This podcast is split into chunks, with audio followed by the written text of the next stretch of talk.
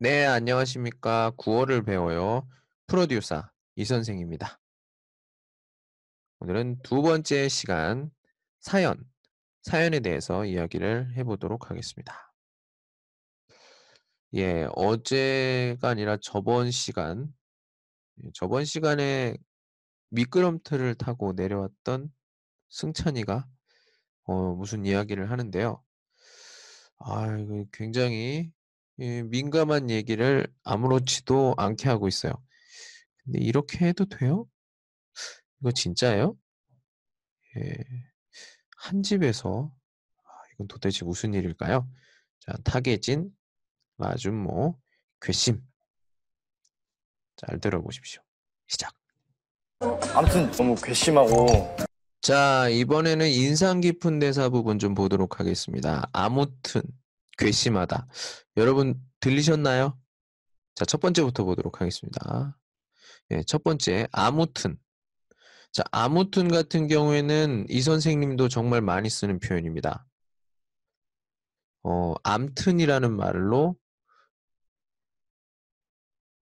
얘기를 할 때도 있고요.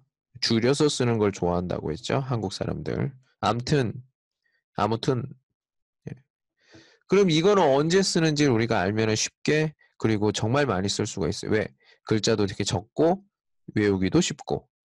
자, 아무튼은 화제를 바꿀 때 씁니다. 아니면 급하게 정리를 할 때도 씁니다.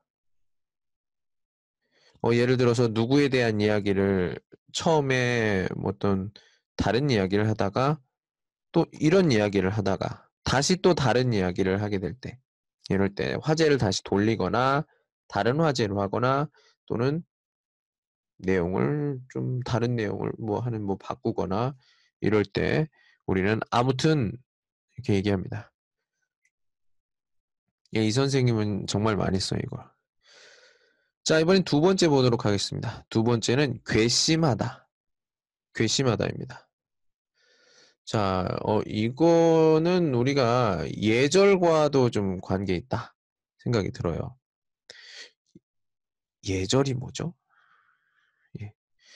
우리가 그 예의를 가진 어떤 표현들이죠. 다른 사람에게 하는 표현들입니다.